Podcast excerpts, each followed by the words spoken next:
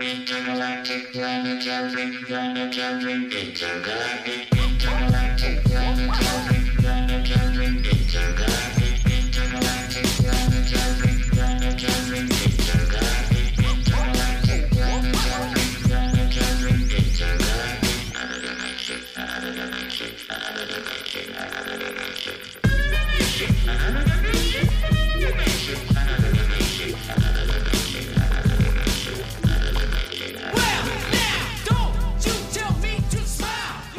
Olá pessoas, bem-vindos de volta a mais um episódio do Game Dev BR.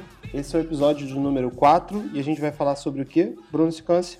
Vamos falar sobre os erros mais comuns que iniciantes em desenvolvimento de jogos cometem.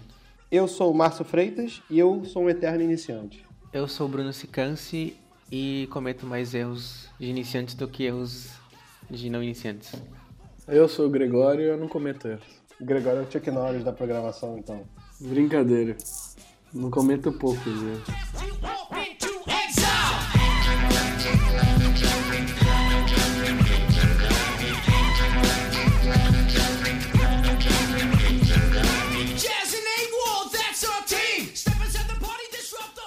É, eu quero agradecer todo mundo que entrou em contato, que comentou lá na página do podcast, pessoas que mandaram e-mail direto ou pro nosso e-mail pessoal ou pelo nosso Twitter. Esse canal tá aberto, dos comentários lá no podcast, e tem o e-mail do podcast que as pessoas podem mandar perguntas direto pra gente. É o gamedevbr.podcast.gmail.com E sugestões de episódios, comentários, críticas construtivas e por aí vai são sempre muito bem-vindos. Pra mostrar como a gente ouve vocês mesmo, meu áudio vai estar mais alto dessa vez. Será? Será? Então, é. E aí, senhores, o que vocês estão fazendo ultimamente? Ah, vamos falar sobre isso. Isso foi uma sugestão que nós recebemos. As pessoas falaram ah, que gostariam de saber o que a gente estava fazendo, que projetos pessoais e coisa e tal. Então a gente está trocando a nossa sessão de o que, que a gente está jogando por o que a gente está fazendo. E vocês, o que, que vocês estão fazendo? Eu comecei um projeto agora, um projeto pessoal com um colega lá da Kiris e a irmã dele, que ela é artista. Ah, a gente teve inclusive hoje uma reunião para definir umas ideias, definir mecânicas, definir o que vai ser feito. Ah, a gente vai trabalhar com a Unity porque a gente decidiu que era mais legal para ver resultados o mais rápido possível. Fora isso, eu decidi criar vergonha na cara e estudar C++ de, jeito, de um jeito sério, então eu tô ah, com um projetinho de fazer replicar vários jogos clássicos em C++, é, aquele clássico Pong, Asteroids, Space Invaders e assim por diante, e, e tentar progredir nisso. Fora essas coisas nerds, eu tô assistindo o- os speedrunners, que começou domingo, ah, o Games Done Quick da- de verão, que pra quem não sabe, são speedrunners que exploram glitches dos jogos ou jogam os jogos de formas absurdamente bizarras, e isso arrecada dinheiro pra caridade nos Estados Unidos. Quem não sabe vai, vai assistir o. Vai assistir o terceiro episódio do nosso podcast e vai saber o que, que é. É, é, então. Aí começou domingo, eu tô assistindo. É, tá bem legal. Tem uns jogos bem absurdos. E é isso aí. E vocês? O que vocês fazem no seu tempo livre? Eu comecei a gravar mais um episódio da minha série de vídeos de desenvolvimento da Game Engine. Eu gravei metade de um episódio onde eu tava explicando uma coisa que, modéstia à parte, eu acho que eu expliquei bem, porque ninguém nunca me explicou aquilo. E se eu tiver um pouco de vergonha na cara, esse episódio vai sair antes do, do podcast. Ah, eu ainda tô brincando com o, com o compilador do Nintendinho, de, o compilador de 6502. E a ideia é, eventualmente, quando eu tiver tempo, isso gerar um Pong, de, um Pong que eu consiga rodar no emulador do Nintendinho. E, em paralelo, eu tô tentando não morrer de gripe desde a semana passada. Eu voltei a estudar algo que eu não mexia desde 2010, que é o DevKit Pro, que é um homebrew para desenvolver jogos para Nintendo DS, também para 3DS, Game Boy Advance e outras coisas. Mas eu tô focando no Nintendo DS porque eu tenho um DS com R4 eu posso testar os jogos. Tô fazendo um Pong, tá um pouco mais difícil do que eu esperava, porque quando eu brinquei na outra vez eu não tinha usado é, sprites nem imagens, eu tinha desenhado com código tudo. E como eu tô carregando agora sprites, eu tô tendo que estudar um, pouco mais da arquitetura do DS do que simplesmente escrever código e ver o que acontece. E outra coisa que eu tô estudando ultimamente é o, é o uso do Zinject, que é um, um framework para injeção de dependência na Unity. É algo que eu sempre conheci mais por teoria do que na prática e eu tô tentando agora usar num outro projeto pessoal meu isso para tentar assimilar melhor como isso funciona na Unity. O pessoal do Pokémon GO que gosta. Sim, eles usam os Inject no Pokémon GO. E pelo. Tem até uma apresentação da GDC, não, aliás, na, na Unite, sobre a arquitetura do Pokémon GO. Uma das coisas que facilitam muito o desenvolvimento deles de novos, novas features, novos Pokémons, tipo, novos conteúdos pro jogo, foi o uso dos Inject.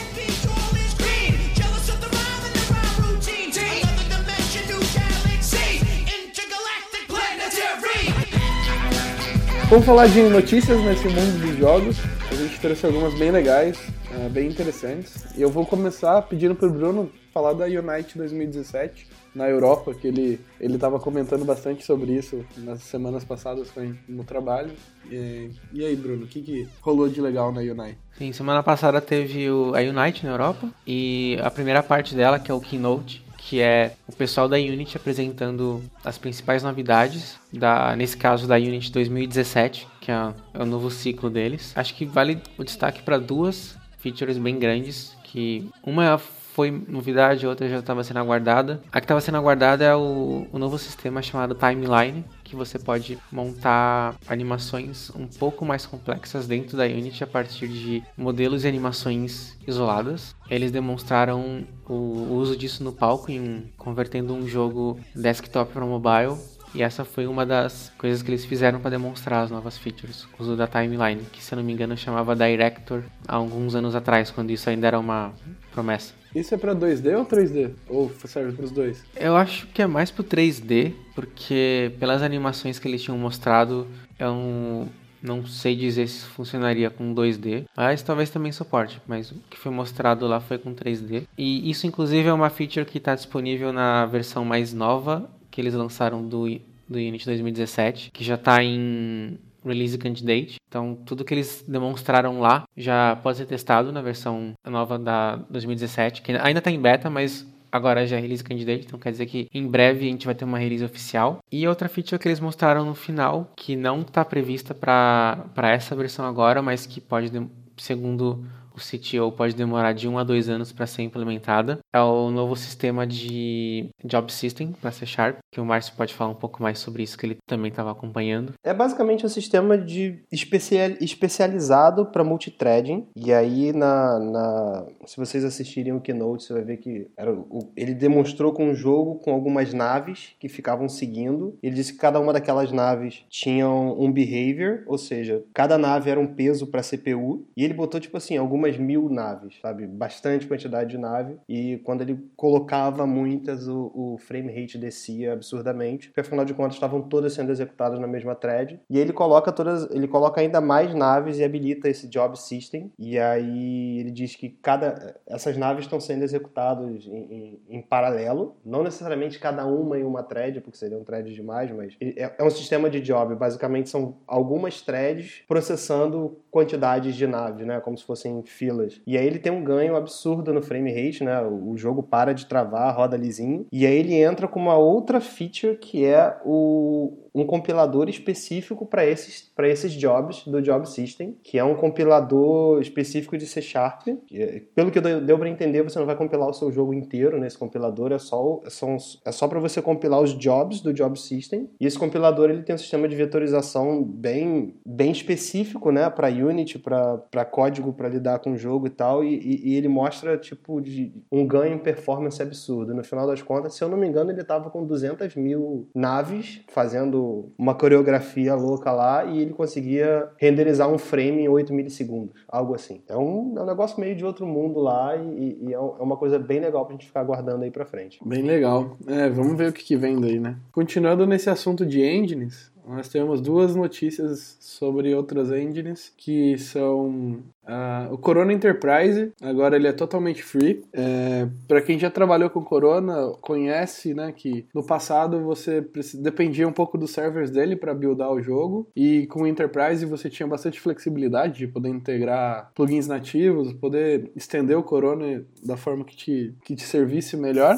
Agora eles disseram que tá tudo free. Você pode chegar lá e, e baixar os projetos nativos, compilar e sair usando. Que é bem legal, porque a engine, junto com os projetos nativos, é, eu acho ela bem poderosa, ela é bem interessante de trabalhar. E a segunda notícia foi um update na CryEngine. E aí eu chamo o Sicance para comentar um pouco sobre isso e também sobre o Corona, para ver quais são as considerações dele sobre isso. Do Corona, é, só vale acho que comentar que eles estão seguindo um modelo parecido com o da Unity, então é totalmente gratuito. E a parte que é parecido com a Unity é que se você quiser tirar o splash screen deles, com o logo deles, você tem que pagar 100 dólares por ano, que é uma licença de um, de um plugin. Você pagar 100 dólares por ano para poder tirar a splash deles. Então esse é basicamente o modelo de negócio que eles estão utilizando. E inclusive esse link que vai estar no post é bem interessante porque é, eles falam que está tudo free, que você pode usar, baixar. E no final eles explicam como que eles vão ganhar dinheiro com isso. Tipo, eles deixam bem claro assim o, o modelo deles de negócio novo. Que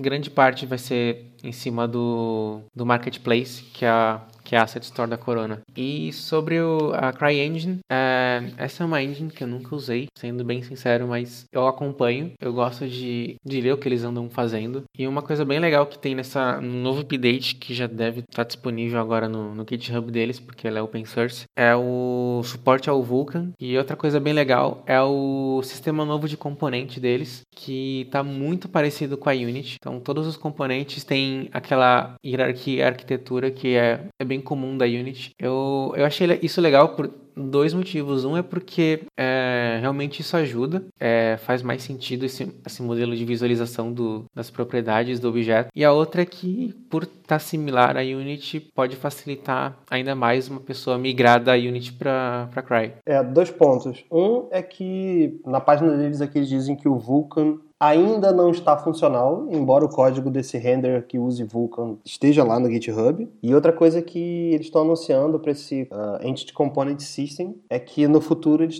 pretendem dar suporte a, a C Sharp. E aí o que você escrever com C Sharp também vai ficar disponível nesse, nesse inspector que eles estão fazendo aqui. Então eles estão indo bem mesmo na direção de, de negócio que a Unity está. Né? Vale lembrar também que a engine da Amazon, a Lumberyard, ela roda a CryEngine por baixo dela, só que ela roda a versão mais antiga da CryEngine que não tem essas coisas. Então, a Amazon fez toda essa parte em cima da CryEngine e eu acho até bem provável que a, que a CryEngine deve ter olhado tanto para Lumberyard quanto para Unity para pegar o melhor dos dois mundos e colocar no próprio produto. Cara, tô vendo aqui o, o GitHub deles. Cara, o código-fonte da engine é aberto, então é, é, aprendizado de graça. Bom, continuando com as notícias, uh, já falamos bastante de engine, vamos falar de coisas extremamente divertidas. Atari anuncia um novo console. Eu acho que isso deixa qualquer gamer old school bastante empolgado. O que, que vocês acham disso? Eu desconfio.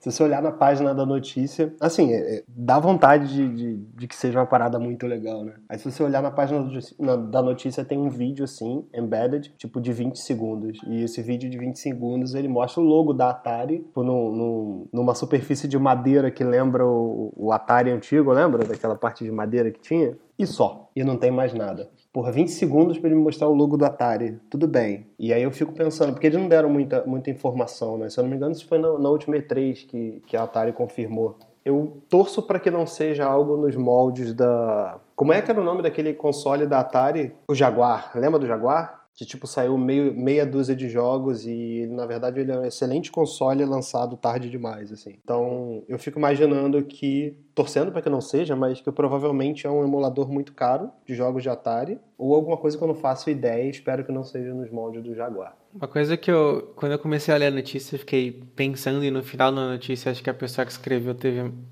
um pensamento próximo do meu, é, é que talvez a Atari que o nome desse console novo seria Atari Box e talvez a Atari esteja seguindo o caminho que a Nintendo fez de lançar o, o Nintendinho com os jogos dentro e sei lá qual, qual tipo de HDMI para você jogar em TVs modernas ou jogos antigos. Talvez seja esse o caminho que eles estejam seguindo. E eu também não acho ruim se fosse um, um o console no esquema do Nintendinho, sabe? É, é bem bacana você ter um lugar onde você possa jogar sem ser pirata os jogos, sem ter que dar jeitos pra ter eles acessíveis. Tudo bem, são jogos antigos e tudo mais, mas é, ainda assim é, é divertido. E, mas sim, acho que eles estão certos. É um, acho que é um. A, a gente pode até chamar isso que é um, um novo mercado, talvez. Uma coisa comum que aconteceu nos últimos anos é o pessoal voltar a lançar CDs em vinil. Talvez isso seja um, algo similar, mas acontecendo na indústria de jogos. O pessoal relançar consoles antigos com os jogos antigos na memória. Sim, o, o saudosismo vende, né, cara? Inclusive, essa já é um, é um gancho para a próxima notícia, que é o anúncio do lançamento do Super Nintendo Mini para setembro, se eu não me engano. E aí parece que ele vem com 21 jogos na memória interna e tem uma diferença entre, entre a versão americana e a versão japonesa, que parece que foi confirmada depois que, que essa notícia aí saiu. Tem algumas diferenças, mas essencialmente são 21 jogos. E nada demais, cara. É isso. É Nintendinho, é o que você já tinha lá na, na década de 90. E eu nem sei. Acho que agora ele tem uma saída HDMI, não é isso? Pra você ver seus gráficos de 16 ou 8 bits em alta definição. Mas é, cara, eu, eu, eu, pagaria se não fosse. Acho que vai sair a 80 dólares, se não me engano. É, o, o, grande problema da Nintendo, acho que com quase todos os produtos que eles fazem um pouco fora do, do normal, fora do Switch, fora do 3DS e tudo mais, é que eles fazem uma edição muito limitada. Então eles fazem tão poucas unidades que geralmente esgota na pré-venda e quando você quando começa a vender um próximo lote ou esse pessoal compra na pré-venda, eles vendem por um valor absurdo. O Nintendinho mesmo, você acha fácil em São Paulo, em lojas de jogos, mas você não acha por menos de mil reais, por exemplo. Algo que foi lançado também perto dos 80 dólares. O, o, o remake do Nintendinho, você diz? Sim. Uau. É, cara, acho que 80 dólares para jogar Nintendinho, não sei se vale a pena. Quer dizer, eu não sou, eu não sou um grande fã da Nintendo, né? Então, acho que é um público, né? Igual o cara que compra vinil para ouvir música. É muito mais caro, você precisa de um equipamento que é mais caro e com manutenção mais cara, mas. É, certamente. Certamente é um mercado. Certamente é um público. É. E Última notícia é um vídeo muito legal do post-mortem do Fallout 1. Eu, por exemplo, sou, sou fãzão do, do Fallout, já assistiria esse, esse post-mortem se ele não fosse falado sobre coisas técnicas. Mas ele fala sobre, sobre desafios técnicos, de coisas que eles tiveram que fazer para tirar o Fallout 1 do papel. E é muito legal. O Cicança assistiu comigo na hora. A gente tava lá no trabalho, tipo, um cutucando o outro do lado. Caraca, você ouviu essa parte que ele falou isso, que ele falou aquilo? E, cara, os caras lidando com, com memória segmentada, cara, é, é muito legal. É, esse foi um, um vídeo, na verdade ele não é novo, e nem foi postado recentemente no YouTube da, da GDC, mas eu acabei vendo por acaso e mandei pro Márcio, que eu sei que ele gosta bastante de Fallout. E, cara, realmente foi, foi muito legal ouvir a experiência de, de como ele começou. E é engraçado que é, isso foi uma das cutucadas que eu dava no Márcio, que eu, eu tava ouvindo, eu tinha vontade de comentar os spoilers do vídeo antes dele chegar na, nessas partes. E só que é tão legal a história que o cara contou que eu não quero nem contar aqui. É, acho legal vocês ouvirem, assistirem, que é, vale muito a pena. Tá, tem dois pontos legais da gente comentar. Um é a certificação para o Windows 95 e, a, e o porte do, do código para Mac. Acho que são duas coisas muito legais. Fala da certificação que eu... que eu, falo do porte. Então, na, no caso da certificação para Windows 95, eles tinham que, pelas regras, eles, o jogo não podia rodar no Windows NT, só que o jogo deles rodava muito bem no Windows NT e no 95.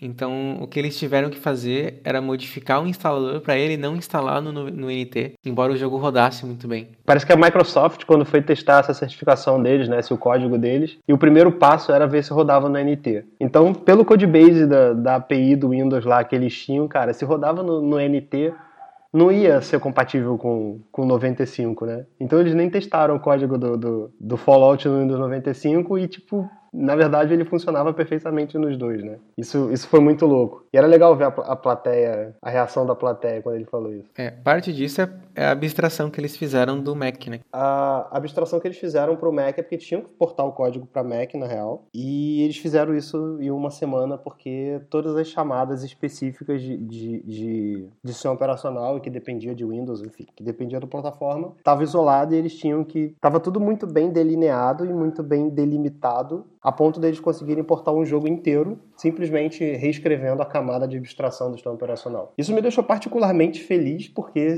Eu sempre falo aqui que é bom você ler código velho e fazer coisa, ver como as pessoas faziam código antes e se você for olhar o segundo vídeo da minha série de Game Engine, a primeira coisa que eu faço é vamos botar tudo que for chamado específica do Windows num, num, num arquivo separado e é copiando desses caras, né, que sabem o que estão falando, enfim, eu tô aprendendo. E aí você vê o porquê, né? Você vê que existem sucessos da indústria que partiram de premissas simples assim. Enfim, é um, é um, é um vídeo sensacional para aprender bastante, esse post-mortem do Fallout. E, e, quem gostar desse vídeo, desse assunto de post-mortem de jogos antigos, a GDC tem vários vídeos chamados Classic Post-Mortems, que são de jogos antigos mesmo, que eles são, são vídeos novos, que eles convidam desenvolvedores antigos a falar desses projetos. E são, são vídeos muito legais. Nunca é demais pedir para lembrar as pessoas para se inscreverem no canal da GDC. Tem sempre muito conteúdo legal. E acho que a última notícia que está aqui, Gregório, o que, que é o Fuse que vai sair para Nintendo Switch? O Fuse, eu não sei se é uma empresa, se é uma plataforma que está desenvolvendo um jogo previsto, acho que para 2018 ou 2019, que ensina programação e o legal é que ele é para Nintendo Switch, que é o novo console da Nintendo aí, portátil. É, eu li que ele vai ter suporte a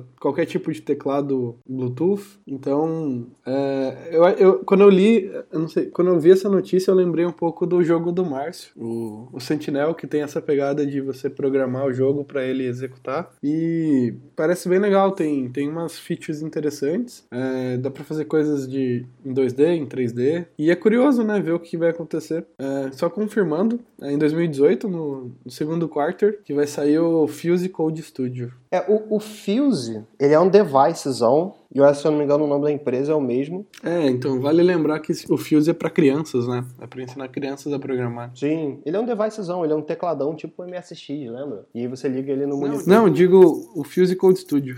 Ah, sim, do Switch? É. Sim. Apesar de que eu não, eu não, eu não deixaria o meu Switch de 500 dólares com uma criança, né? Mas. Não, no way. É, é, é sempre bom ter mais plataformas.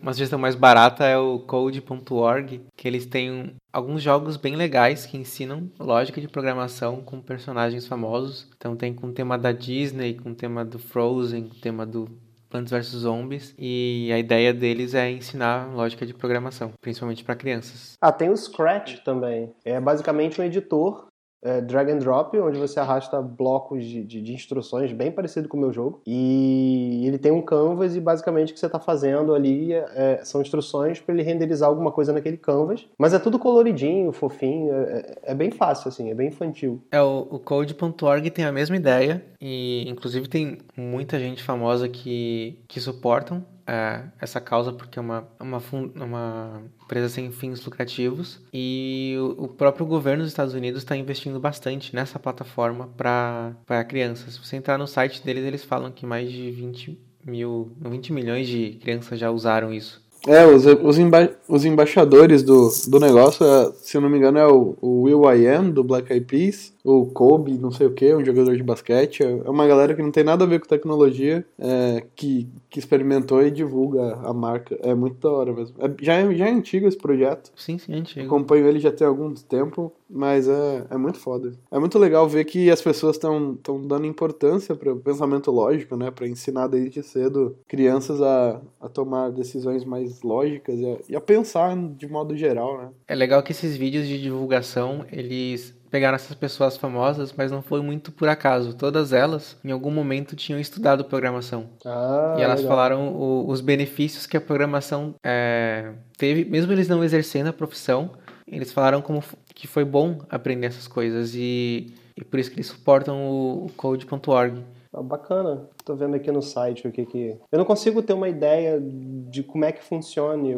como é que funciona o, code.org. É com bloquinhos. Você arrasta blocos para resolver algum problema. Às vezes é, sei lá, levar a princesa Elsa até o Olaf. Ah, tô vendo. Aí você precisa fazer ela andar usando bloquinhos de programação. É exatamente o Scratch. É exatamente o Scratch. Aliás, como a interface é tão parecida, me parece até que é um fork do Scratch. Porque o, o Scratch é do MIT, sabe? O, o, Instituto de Massachusetts. Depois vou dar uma olhada aqui no About que parece. É, é bem interessante esse code.org e me parece que é um, é um braço disso.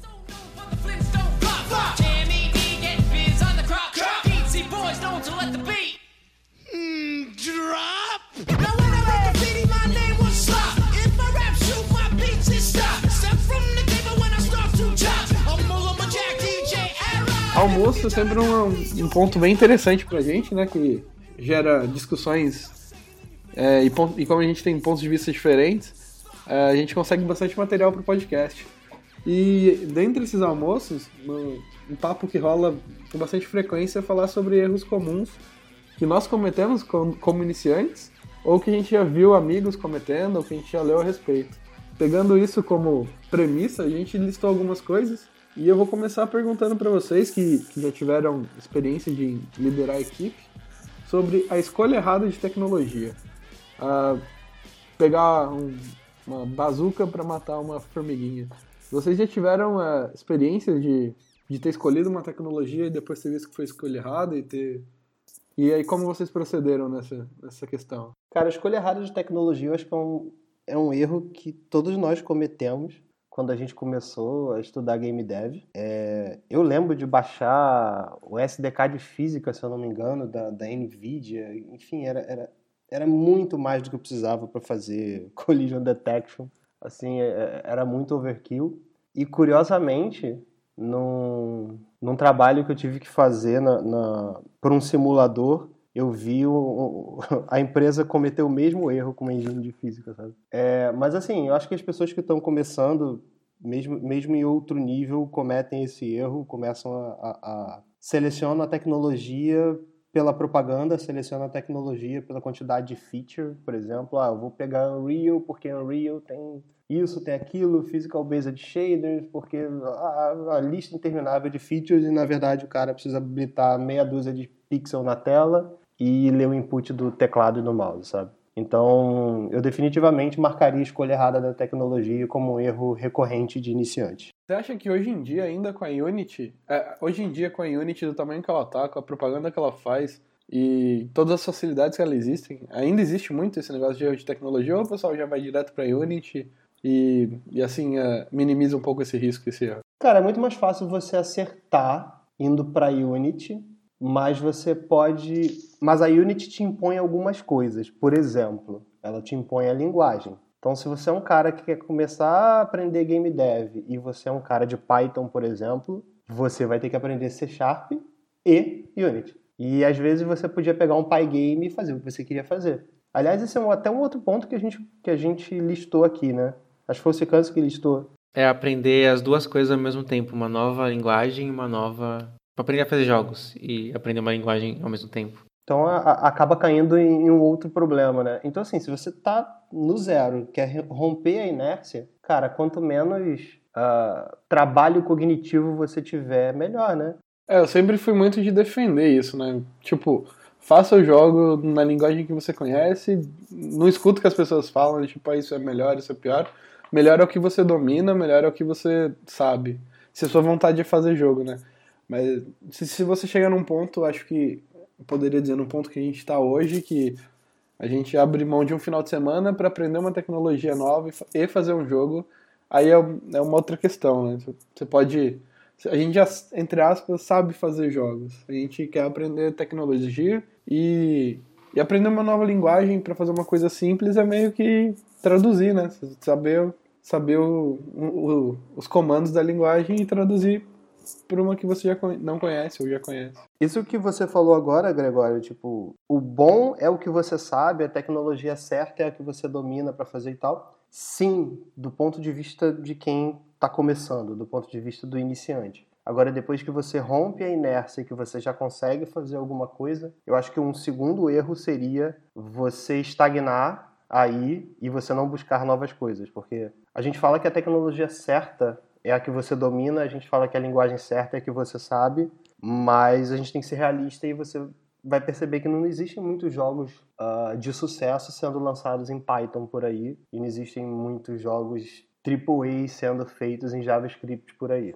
Ah, a gente está falando sobre aprendizado de game dev, e enquanto eu quero aprender, de fato, eu preciso ir dando pequenos passos, né? É- é, pequenas conquistas de cada vez. E o objetivo disso não é eu parar, por exemplo, no, no- no JavaScript sobre Canvas que eu sei fazer ou no Python que eu sei fazer e aí mirando onde, onde a indústria acontece, né? Que são grandes engines, que é C++, por não dá para fugir. Ah, você ainda consegue ficar no que a gente está fazendo hoje, que é C Sharp com Unity e tal, mas é para é esse lado que a, que, a, que a indústria vai. Então, depois de romper a inércia, eu acho que um erro seria você permanecer na tua zona de conforto e não expandir essa zona de conforto, sabe? Eu não sei se isso pode ser chamado de zona de conforto, porque depende muito do objetivo, às vezes da plataforma, do jogo que a pessoa está desenvolvendo. Porque, é, não que eu goste de JavaScript, mas é existem muitos jogos feitos com isso. Às vezes a- o cara só quer fazer jogo pequeno para web.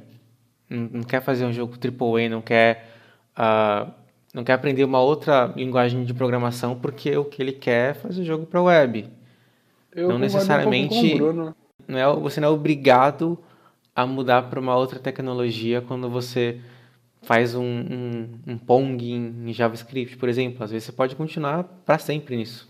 Existem ótimos jogos complexos feitos com linguagens que não são usadas para AAAs, por exemplo. Eu parti do É, princípio eu acho que o da carreira, sabe? Do- da carreira, do cara que quer é, game dev for life. Porque você dificilmente. É você por isso que eu falei que depende do, do objetivo do cara. Ah, sim, se você só quer fazer joguinho, cara, JavaScript, vai ser feliz, sabe? Não tem problema. Eu acho que mesmo dentro da carreira, dá pra você. Você não precisa sempre convergir pro C, pro C, pro baixo nível. Que nem o Bruno comentou, sabe? Tem vários jogos é, feitos em JavaScript, vários jogos feitos em Flash até hoje que são bons e funcionam perfeitamente, sabe? É, é lógico, você vai trabalhar talvez com advergame, talvez com jogo educacional, talvez você vai, você só quer trabalhar com jogo no seu tempo livre e mostrar para seus amigos.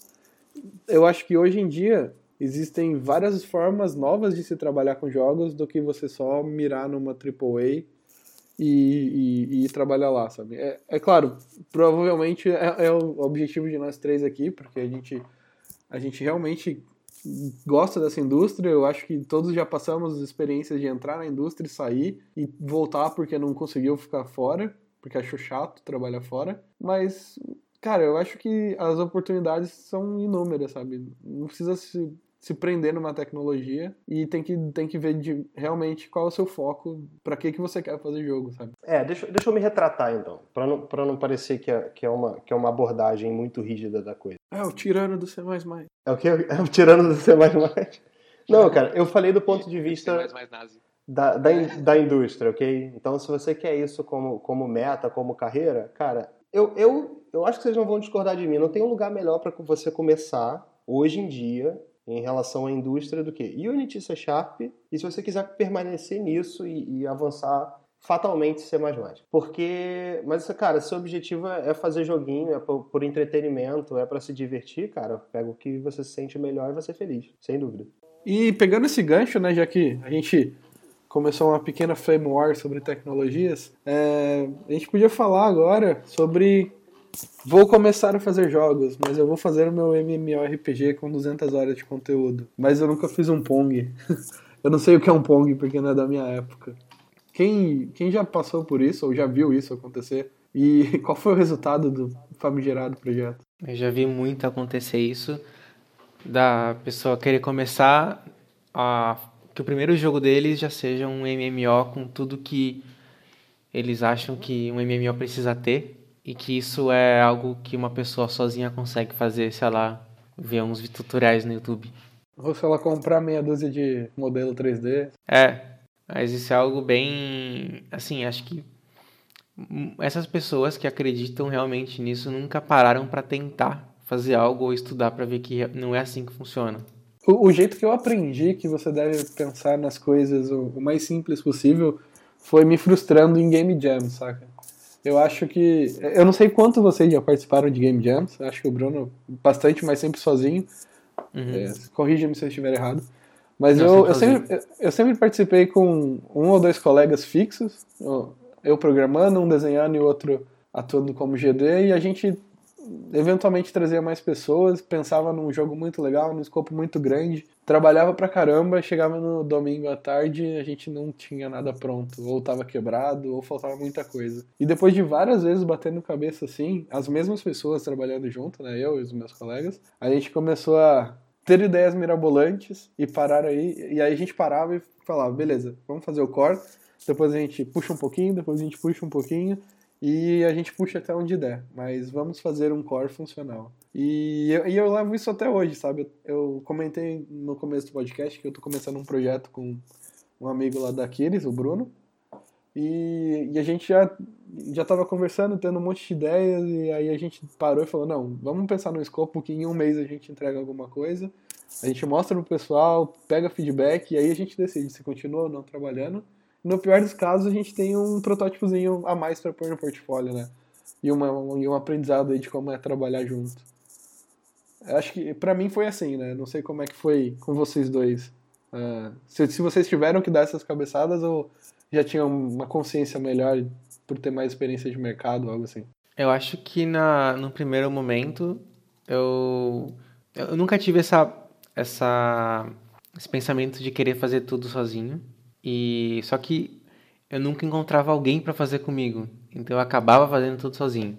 É, eu tenho um camarada, o Rafael, ele é lá de São José, que a gente, a gente sempre teve uh, mesmos interesses por jogos e, e na hora de ter brainstorm, uh, as ideias sempre se encaixavam muito bem, saca?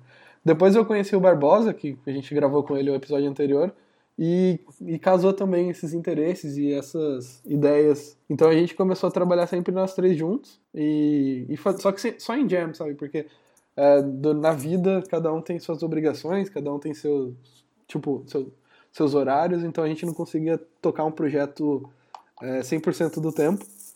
Mas todo ano, pelo menos na Global Game Jam, a gente faz os três juntos e se tiver mais alguém, a gente traz para fazer com a gente. E, e aí e foi, e tem sido assim, sabe? É, é uma época que eu acho bem da hora, porque eu encontro, eu encontro com eles, agora ainda mais agora morando longe. E a gente sempre tenta fazer junto, no mesmo lugar, pra, pra, pra conversar, pra, pra ter essa experiência. E é bem legal trabalhar assim, eu recomendo. Né? Só que pense pequeno. Sim. Essa, essa questão de começar com algo simples, ela, eu acho que ela só é salientada pelo contexto de game dev, mas acho que todo mundo quando começa a programar acaba sendo passando por um processo de amadurecimento, começando e, e começar a, a, entender, tipo, você tem que fazer primeiro as features mais importantes e depois uh, o supérfluo, sabe? A gente quando começa a desenvolver jogo, o jogo quer fazer o, o mais divertido e o, geralmente é o supérfluo, sabe? Uh, eu, eu, eu, eu trago isso para minha vida até hoje porque às vezes eu estou sentado planejando o que, que eu vou fazer na engine é, e eu corto mais funcionalidades. Acho que no primeiro vídeo eu falo, eu quero ter isso, esse é o mínimo que eu quero ter, o mínimo essencial para eu conseguir fazer um game, um, um game com essa engine para Game Jam. E saber cortar funcionalidades, saber cortar supérfluo e só, simplesmente escrever código do que é importante, código do que você absolutamente precisa ter, é um processo de amadurecimento, cara. Até hoje eu luto com isso. É, e outro problema, problema bem grande é de você é, tá fazendo seu projeto é, é ficar travado porque você depende de arte ou porque você depende de música ou porque você depende de alguém para te motivar, né? Você tem felizmente hoje em dia existem diversas iniciativas que de, de sites onde você consegue né, pegar é, exemplos de, de assets, sprite sheets prontos,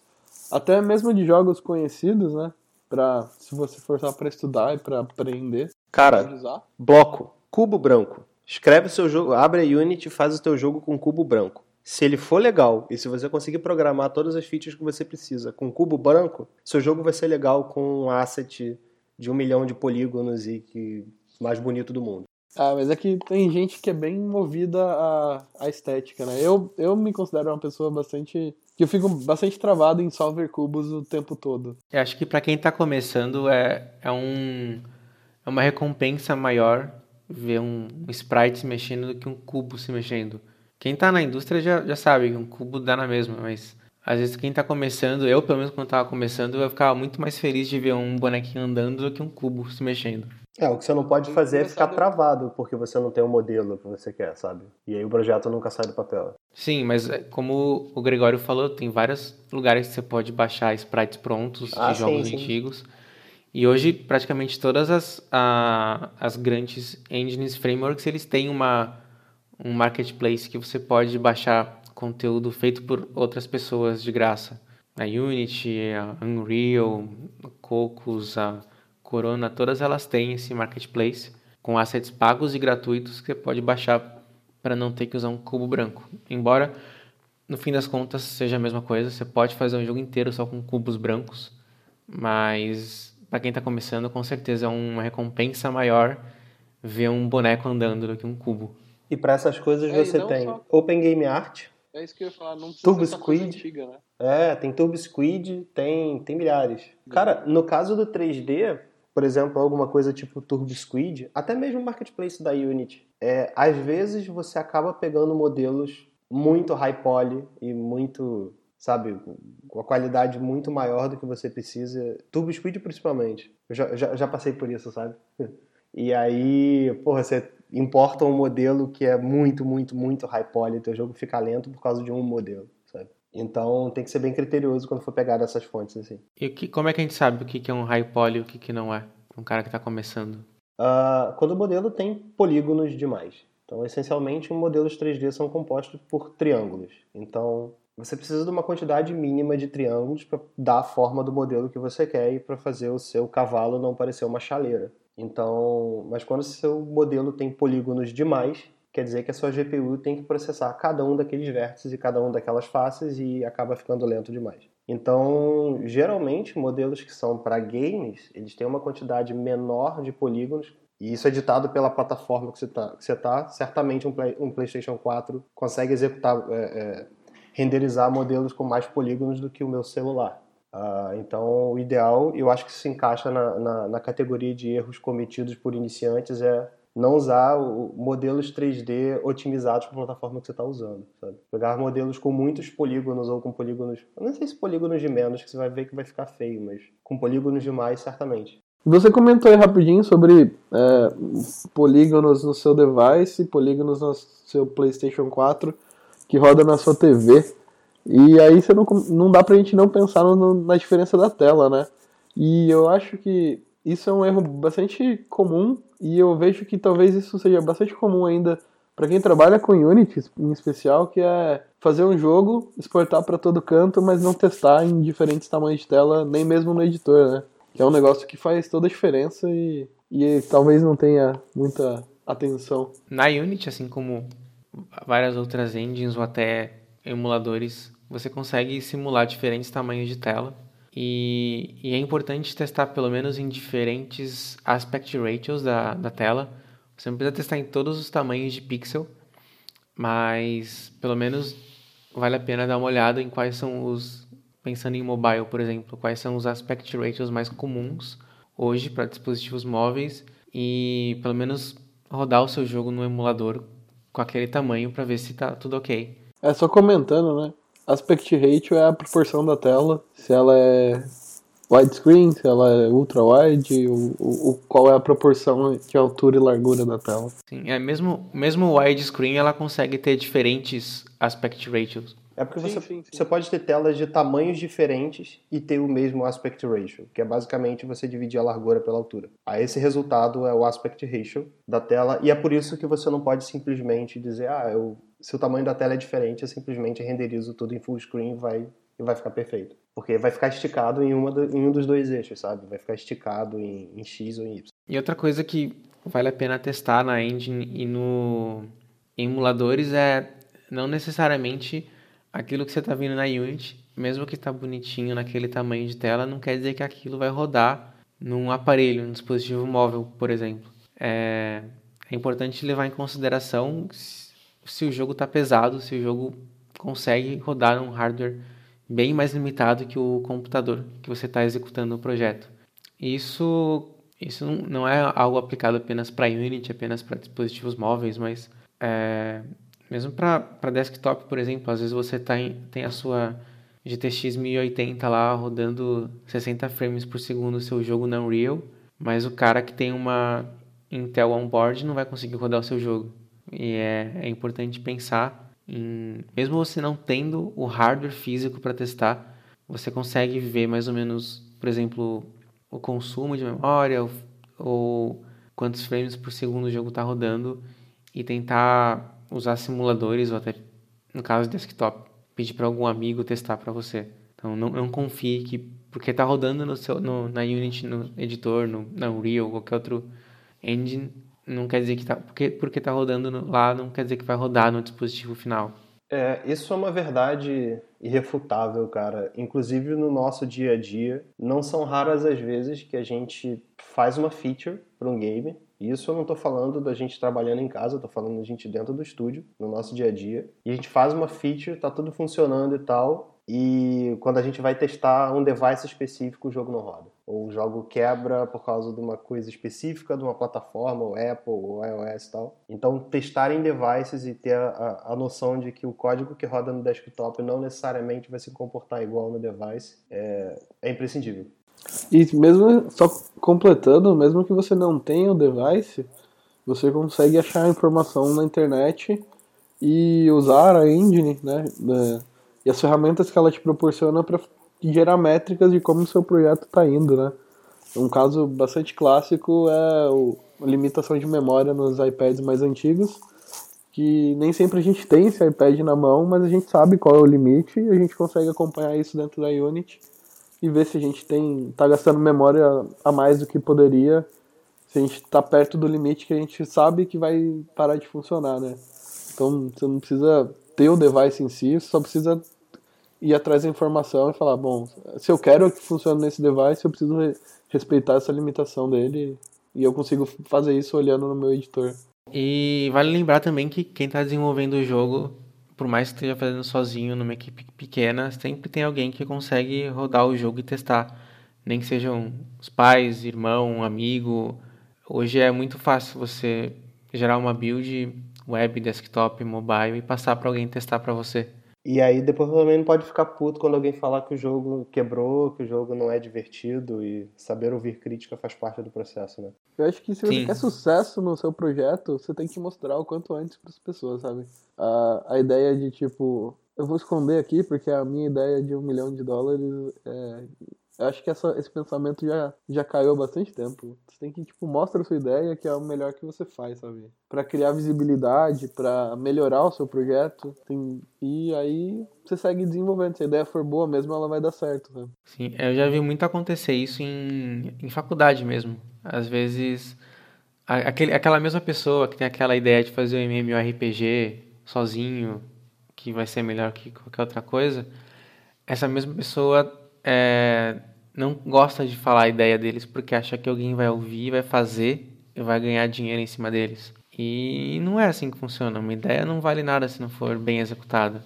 Pelo menos executada, né, cara? Sim, Pode nem ser se bem, mas pelo menos executada. Eu acho que mesmo um jogo igual, existe mercado, sabe? Senão uma, as app, app stores não estariam entupidas de fazendinhas felizes e bichinhos virtuais e, tipo, e 3 e todas as empresas se sustentando, sabe? É, vai, vai um pouco do público que você quer atingir, da temática que você quer fazer, mas ah, a menos que você dê uma ideia muito revolucionária, absurda, que vai mudar a indústria de uma forma que ninguém nunca viu, não tem por que esconder, sabe? Mostra que você vai ganhar visibilidade e, tipo, as pessoas vão apontar e falar, olha, aquele cara que faz joguinho.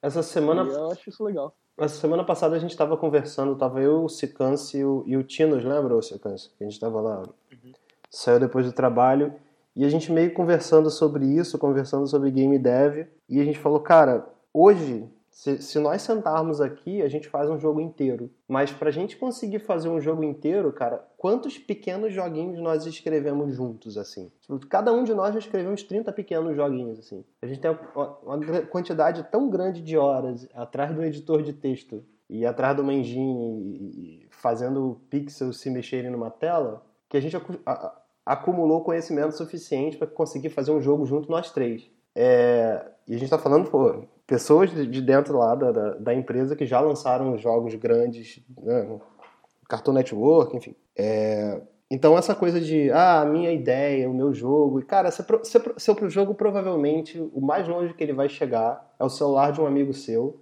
e, sabe, o link do seu blog.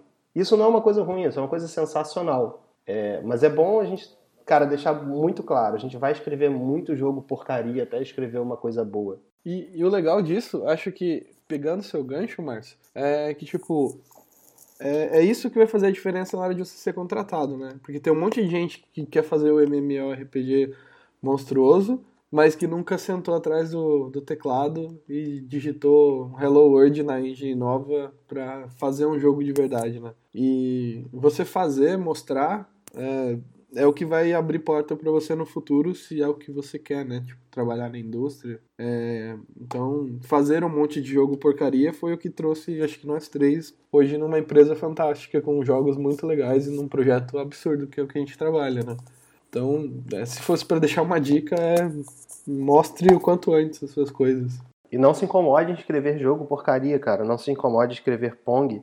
Aliás, é uma coisa, outra coisa que a gente estava conversando, é, pegando esse gancho do que o Sicanso falou, né, das pessoas que têm problemas em, em mostrar as ideias e tal. A gente chegou à conclusão conversando que a última coisa que você precisa quando você está começando a desenvolver games é uma ideia. É a última coisa. Porque você precisa aprender a, a, a fazer game, sabe? Você precisa aprender como é que o computador funciona quando você precisa de, de, de, de que alguma coisa funcione a 60 frames por segundo. Você precisa. Então, cara, se você conseguir escrever um Pong cuja ideia não é sua, o cara, você tá é sucesso. Isso é, isso é muito bom para você. Mostre o seu Pong, compartilhe o código do seu Pong, veja o código de Pong de outras pessoas para gente para você tentar aprender é, é, para você tentar ser um programador melhor. E depois você faz isso com Space Invaders, depois você faz isso com Snake Game, e a última coisa que você precisa é uma ideia. E nesse processo, aprenda a receber críticas, né? Não queira ser o dono da verdade e o pai do seu código, seu código é imutável. acho que receber crítica é uma parte muito importante do aprendizado, né? É, escutar o feedback dos seus amigos, dos seus colegas, de quem quer que seja que tenha visto o seu jogo. A gente conhece histórias na indústria né, que são meio pesadas nesse, nesse quesito, mas você tem que saber filtrar e saber tirar o melhor dessa experiência. É meio que dar a cara a tapa, mas, mas é bem recompensador, né? Quando você consegue chegar e trabalhar com pessoas é, que você admira, que você acha legal, que você acorda feliz para ir frequentar o mesmo ambiente que elas, é bem recompensador. Então, acho que outra Outra dica e um erro bem comum de quem está começando é, é não aceitar feedbacks e críticas e, e não sair da caixinha dele, né?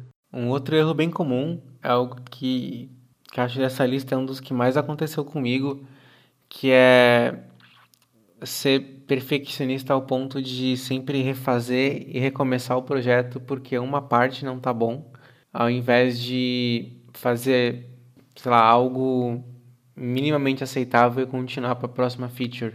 Então, às vezes você começa a fazer um, sei lá, um, um jogo de nave e você gasta tanto tempo querendo fazer aquele controle da nave tão perfeito que o primeiro controle que você fez já estava bom e você podia ter feito várias outras features, ter feito o jogo já ter um conteúdo maior, só que ao invés disso você gasta tempo na mesma coisa, tentando fazer aqu aquela coisa melhor e você acaba se perdendo nisso.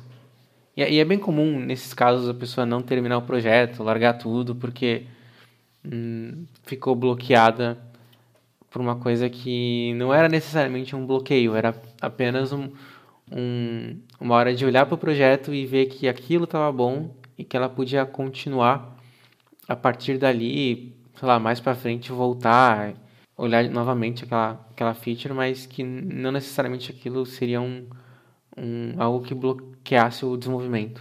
É, e, e, não terminar tem duas conotações aí, né? Uma é você não chegar até o objetivo que você estabeleceu para aquele projeto. E isso a gente está falando de projetos pessoais, né? Então, eu quero fazer um Pong, cara, faça um Pong. Eu quero fazer um Pong com uma tela de abertura, com multiplayer, com isso. Né? Uh, uma coisa é você não chegar onde você estabeleceu como, como objetivo para você. E outra coisa é você não ter um objetivo claro onde você quer chegar com esse projeto, sabe?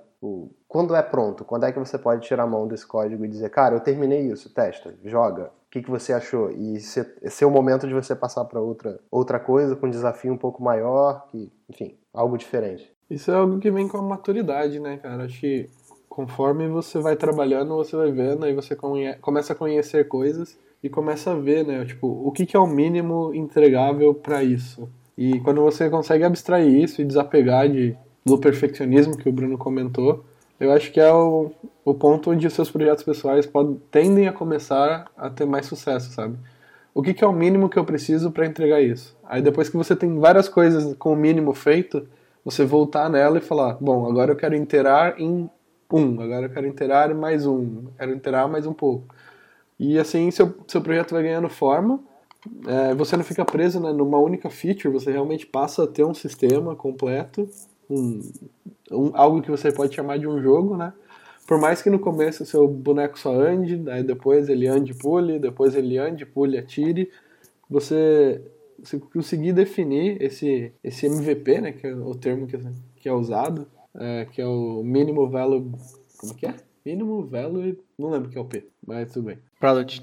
Product, é, isso. E você conseguir é, enxergar isso é algo que, tipo, pode ditar muito uh, o sucesso do seu projeto e a sua motivação em continuar fazendo, né? Porque você, quando você consegue fazer uma co várias coisas novas e trazer novidade para seus amigos, eles vão ficar empolgados e essa empolgação pode te empolgar em fazer mais coisas, né? Eu acho, eu acho que é um caminho legal para se seguir, é um caminho que eu queria ter ouvido sobre isso antes, sabe? Teria mudado muitas coisas. Eu acho que existe ainda um terceiro ponto que tem a ver com uh, não saber onde você vai chegar. É você saber onde você vai chegar, mas você ter estabelecido um, um destino não realista para sua capacidade de produção, sabe? É de novo aquela história do MMO, né? Você querer fazer muito, querer chegar muito longe sem ter enfim, você nunca escreveu um Pong, você não vai escrever um MMO, brother. É, então, seu jogo, cara, você já está um mês trabalhando em um jogo que só, só conseguiu mover um personagem. Você dificilmente vai ter um, um Uncharted de 5, 6, 7. Isso qual é? É, é ganhar maturidade de saber colocar o ponto de chegada, colocar metas realistas de acordo com o que você consegue produzir. Não sei se vocês já estiveram nessa posição de, de não saber botar essas metas. Mas também nada contra fazer o seu MMORPG, né? Só tem em mente que vai levar uns 20 anos aí, se você quiser fazer sozinho. Ah, quem foi que postou aquele link? Isso, beleza. Foi você que postou um link maneiraço pra gente, que era quanto o seu jogo vai custar. Ah, é, pode crer. Fala dele aí, cara, isso foi muito bom. Pô, foi um site que eu achei, não sei como. Tava conversando com o, o Panho sobre o projeto lá que a gente tá começando. E eu achei um site que ele mostra o orçamento do seu projeto, dadas as features que você deseja incluir nele. Eu vou ver se eu acho o link para deixar no post. Mas é, é, basicamente isso, sabe? Tem lá, ah, meu projeto vai ser multiplayer, aí aumenta 50 mil dólares meu projeto vai ser mundo aberto, aumenta não sei quantos mil dólares. Eu vou exportar para todas as plataformas, aumenta mais um pouquinho. E aí no final você seleciona ali o que você quer e ele te dá o orçamento do seu projeto, quanto tempo vai levar e se você contratasse alguém, quanto tempo ia levar dessa outra forma. É uma brincadeira, né? Uma piada meio de zoeira, mas é bem, é bem legal. Mas é, mas é bem realista, né? É, é bem realista. Tipo, começa com uma estimativa, né, de mil, mil dólares e que você faria em uma semana seu projeto. Aí você vai colocando mais coisa, ele vai ficando mais caro. Tá, achei o link aqui, a gente coloca no post para vocês se divertirem. Quer fazer uma, quer fazer uma, uma, uma rodada de, de com um jogo nesse site aqui, no podcast? Vamos, vamos fazer uma rodada, vai ser legal, boa ideia. Então, Fala aí, Cicance, vai você que você falou menos nessa parte. Vamos, falar, vamos, falar no, vamos fazer um jogo agora aqui, né? Segundo esse. esse... É, o nome do site é Sua Ideia de Jogo é Grande Demais. Puxa aí, Cicance. Tá, o primeiro que a gente vai marcar aqui é o MMO, né? É um MMO. Tem que ser, senão não tem graça. E vai ser um MMO disponível para as principais plataformas. Vai ter dublagem de qualidade para cada frase. Sistema de crafting vasto e completo. 8 bits? elementos de RPG que não fala se 8 bits. Então, visual de última geração, já vamos. Visual de última geração, vasto mundo aberto para explorar.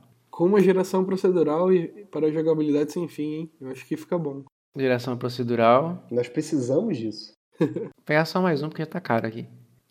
Personagens cust completamente customizáveis, porque, né? É um MMORPG. E, bom, aí já dá 7 milhões e meio de dólares. E se você fosse fazer sozinho, ia levar 155 anos.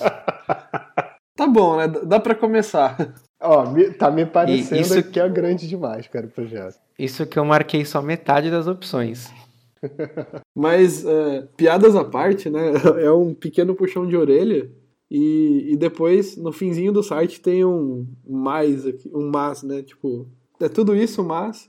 E aí ele, ele te dá uns, umas dicas do, do que fazer, do que não fazer, e mostra alguns recursos bem interessantes para você aprender, né? Tipo, o próprio Open Game Art, que o Márcio comentou mais cedo, tá linkado aqui. O Extra Credits, que é uma série de game design muito boa, por sinal. Então, apesar da, da brincadeira, é uma cutucada, né? De tipo, olha, vamos fazer jogo, mas vamos ser conscientes, né? Você quer fazer sozinho. É, é legal que o, o primeiro ponto que ele fala ali no Vatos Completos é bem o que a gente está falando. Ele, ele fala, se você nunca fez nada, crie um Pong e um asteroide. Aí ele dá, um, dá o exemplo do Diablo 1, que parece simples, mas é um jogo com várias mecânicas diferentes e que cada mecânica dessa é muito mais complexa do que fazer um Pong inteiro. Por isso, você está começando, começa com algo simples que você consiga ir do início ao fim antes de partir para algo mais complexo. E a, segunda dica diz justamente o, o, o que a gente comentou, né? Comece aos poucos e aí você vai crescendo. Então, vai inteirando é, em cima das features é, é uma boa abordagem para se fazer um jogo. Pelo menos do nosso ponto de vista e no ponto de vista de quem fez esse treco também. Mas a parte que mais chama atenção é esse, os segundos 90%. Uma coisa é fazer um jogo jogável, outra completamente diferente é aprimorar e lançar ele. É que é difícil de planejar, é difícil de deixar ele melhor a cada, a cada interação. E, e é uma boa razão para você crescer, crescer, começar pequeno e então crescer. É, esse, o segundo 90% aqui tem uma, uma citação do Tom Cargill, da Bell, Bell Labs, mas eu achei essa frase muito complexa, ela bugou a minha cabeça e eu não vou falar ela aqui. Mas o resumo é que uma coisa é você fazer o jogo, outra coisa é você transformar esse jogo num produto e lançar ele. São trabalhos diferentes e quantidades de trabalhos diferentes, que eu tento resumir na frase que feito é melhor do que perfeito para quem está começando. Então você tem que se preocupar em é, tirar o projeto do papel, transformar ele em algo jogável e ir construindo conhecimento e, e, e skills a partir daí. E só, cara, só com o tempo isso vai, vai, vai se tornar, vai tornar de você um programador melhor, um programador de games melhor e abrir portas para você na, na indústria. E eu acho que isso é uma coisa que a gente até pode comentar do nosso dia a dia. É, não sei, para o pessoal entender, né? Nós três trabalhamos no mesmo projeto, na mesma área, mas em equipes diferentes, né? E, e, a minha equipe, ela tem trazido bastante essa filosofia de tipo, faz o mínimo entregável, mas entrega algo que agrega valor para o projeto. No próximo sprint, a gente vai interar sobre isso e entregar e aperfeiçoar um pouco mais a feature, entregar ela um pouco mais completa, com mais recursos, com mais é, conteúdo. E a gente tem trabalhado assim, do nosso lado do projeto. E é interessante ver que não é só uma mentalidade para projetos pessoais, né? Que tem uma empresa grande se preocupando com entregas pontuais, mas entregas que agregam valor ao projeto, né? Que você consegue levar para o seu stakeholder, para o seu gerente, e ele vê uma coisa acontecendo, sabe?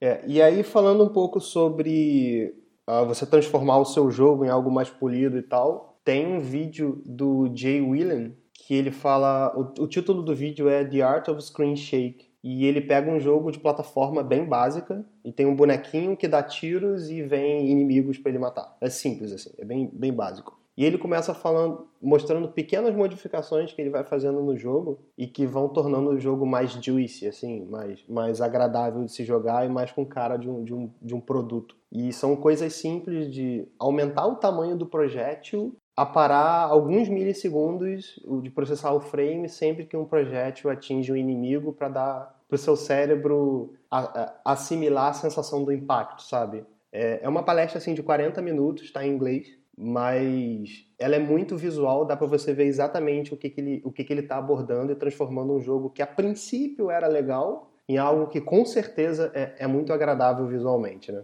É, para completar esse seu link, eu, eu gostaria de deixar a recomendação para o vídeo Juicy or Lose It, que é um vídeo bem menor. E a única diferença é que ele transforma um jogo muito chato, tipo Breakout, preto e branco, num, num breakout muito bom, cheio de efeitos sonoros e áudios muito divertidos. É, tem 15 minutos, também tá em inglês, eu acho que vale a pena para quem já tiver naquela vibe de polir o jogo e entregar um produto de verdade. Outro erro bem comum é, acho que é bem comum porque tem muita gente que, quando vai para a área de jogos, já vem de outra área. É, você querer entrar na área, na área de jogos com o mesmo pensamento de desenvolver um sistema, por exemplo. É, tem muitas coisas que é, que é feita na arquitetura de um sistema que simplesmente não funcionam para jogos e vice-versa, porque são, são coisas que são diferentes. Ah, num jogo você se preocupa com o main loop, por exemplo, enquanto num sistema você se preocupa com o callback do botão que o usuário clicou.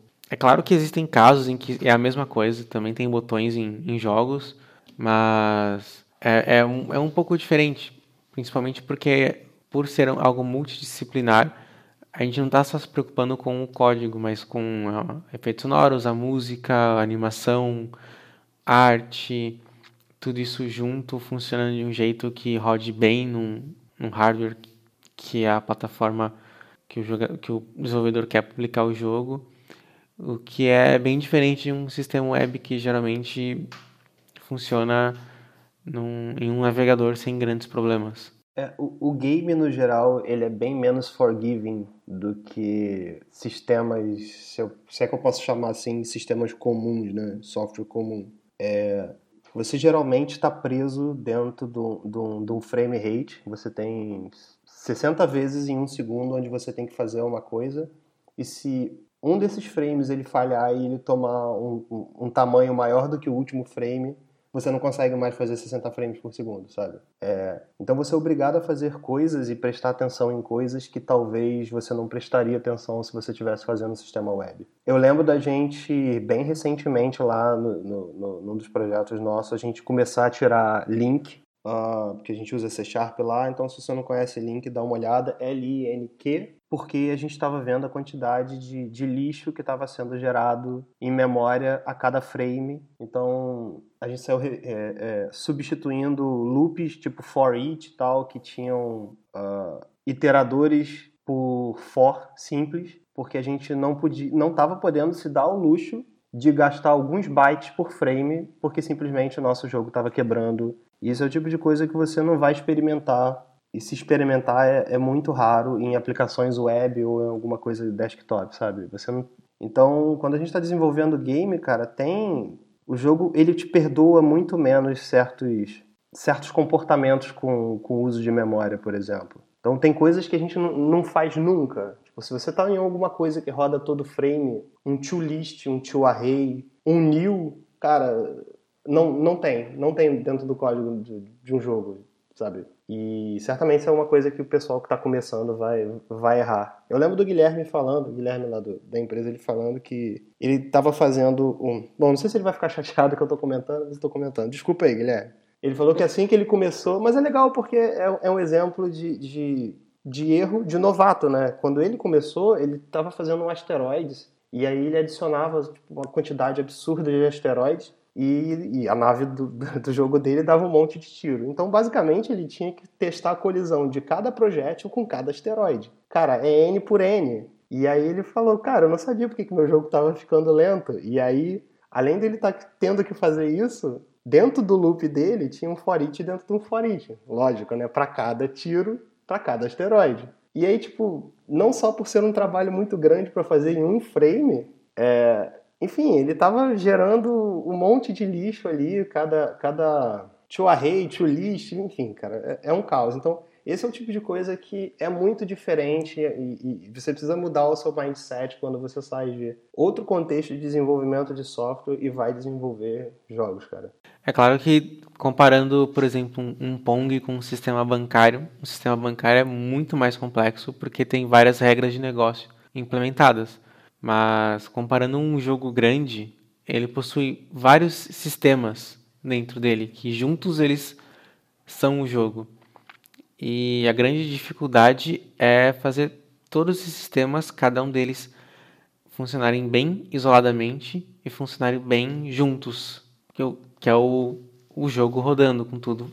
Uma coisa, uma coisa que me ajudava muito, a, que me ajuda muito né, a mexer com com jogos foi ter estudado complexidade de algoritmo e ter brincado muito com, com problemas de Olimpíadas de programação, saca? Onde é, você tem que resolver um problema que a complexidade não pode ser maior do que, tipo, uma complexidade quadrática, uma com- com- complexidade logarítmica. Então isso é bem, é bem, interess é bem interessante para quem gosta né, de algoritmos e é bem útil para quem trabalha com jogo e quer se especializar em otimização, em uso de memória, essas coisas, que é uma área que, puta, você ganha um des- destaque absurdo, né, se você sabe trabalhar com isso. É, e me, ajuda, me ajudou bastante ter, ter brincado com essas coisas quando antes de vir para a indústria, em Olimpíadas de Programação, na Maratona Nacional de Programação, em sites como o Project Euler ou o próprio UVA, que é super famoso. É, eu acho, para quem gosta de, de, de matemática e de escrever algoritmo puro, é, é bem da hora. É isso, tipo, é o mindset de você saber que, cara, em 60 frames por segundo você tem 16 milissegundos para fazer absolutamente tudo que teu jogo tem que fazer num frame. Ah, e isso, se- num primeiro momento, as pessoas não pensam, né? Não- sei lá, você- quando você está fazendo um sistema web, um, sei lá, um, um web service, você tem a- já a latência da rede que já é alta e você ter, sei lá, dois, três segundos para responder, é- muitas vezes ainda é razoável, sabe? E, de novo, o jogo você tem uma janela fixa de 16 milissegundos para você fazer de tudo um pouco e leva tempo para você acostumar a pensar dessa forma. Inclusive, é bem comum jogos terem integrações com outros sistemas, sistemas web, sistemas é, que, que também tem essa, esse processamento, esse delay, e o jogo precisa também saber se virar e cuidar disso, para que a resposta seja aceitável, ou se não, faz alguma, alguma coisa para mascarar, nem que seja tocar uma animação sem esperar a resposta do servidor para o jogador não ficar olhando para a tela esperando algo acontecer. É, no geral ele não vai, né? Ele vai fechar o seu jogo e jogar outra coisa. Isso é um típico problema que você só vê quando você está trabalhando num jogo muito grande, né? Porque o seu jogo menorzinho talvez não tenha nenhum tipo de delay, nenhum tipo de espera, ou nenhuma resposta de servidor que, que, que faça você pensar que existe esse problema. E aí isso leva a gente para um outro ponto que é, já que a gente precisa lidar com, com código ótimo, com essa coisa de, de tem que rodar rápido, tem que rodar bem e tal, é você fazer otimizações sem medir nada. Tipo, vou mudar aqui porque isso aqui é mais otimizado e tal, mas no, no final das contas você não mediu o tempo que as coisas estão levando e na verdade, isso é uma máxima de otimização, né? Você nunca otimiza nada sem ter medido o tempo antes e, e, consequentemente, depois, né? Esse é um pouco do, do conceito do KISS, Keep It Simple, Stupid, que é você fazer...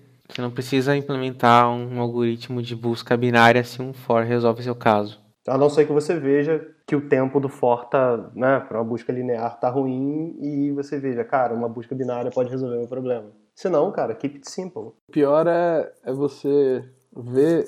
Não, não é você implementar uma busca binária, mas é você achar que você sozinho tem a capacidade de implementar um algoritmo melhor do que pessoas que passam a vida inteira estudando só aquele algoritmo específico. E, e existem soluções de mercado que estão há 20 anos e que ninguém nunca conseguiu fazer, fazer algo melhor, sabe? É, exemplo disso são todos os algoritmos de render que o Carmack escreveu há muito tempo atrás e ainda são os mesmos hoje em dia. Então, tipo, keep it simple stupid e, tipo, mantenha você também como, tipo, tente trabalhar você da forma mais simples, não tente re revolucionar tudo achando que você sozinho consegue mudar o mundo, né? Então, aí nesse papo da otimização, você pode entrar nessa de fazer a busca binária e, e descobrir. E se você não fizer uma medição para ver se de fato a coisa está indo mais rápido, você pode cair, sabe, na, na, na falácia de, de, de, achar que está mais rápido e por A mais B aquilo não tá. Ou por sua implementação tá ruim, ou enfim, algo inerente à tua arquitetura e no final das contas o for ser melhor, sabe? Então, reitero, fazer otimização sem medir tempo, sabe, sem, sem calcular o que está sendo melhor, quanto você melhorou ou não, se você ganhou ou não performance em frame, em memória, seja lá o que for, é, é um erro, cara. E não digo nem que é um erro só de iniciante, você, você vai no Stack Overflow, você vê inicia, é, otimizações loucas assim. É, acho que um erro bem nesse sentido é você já pensar em otimização antes de fazer o Pong. Você, sei lá, deixa estourar a memória, caga tudo mesmo, mas primeiro entende como é que funciona antes de pensar em otimizar. Assim, na real, quando a gente está começando, a gente tem que se permitir cometer erros, né, cara? Sim, você ficar na cabeça que ah, tem que otimizar, otimizar, você nunca vai errar para aprender, porque tipo, tem um exemplo, sabe, de ah, é por isso que eu preciso otimizar essa parte, senão acontece isso. Sim, né? Por mais que a gente esteja falando de otimização e tudo, não é algo que a gente fez desde o começo. Não, de maneira nenhuma, de maneira nenhuma. É, você tem que saber o porquê você está otimizando, né? Não é só, pô, a memória explodiu, eu vou otimizar, mas o porquê a memória explodiu, o que eu fiz para ela ter tomado tais proporções e o que eu deveria ter feito é...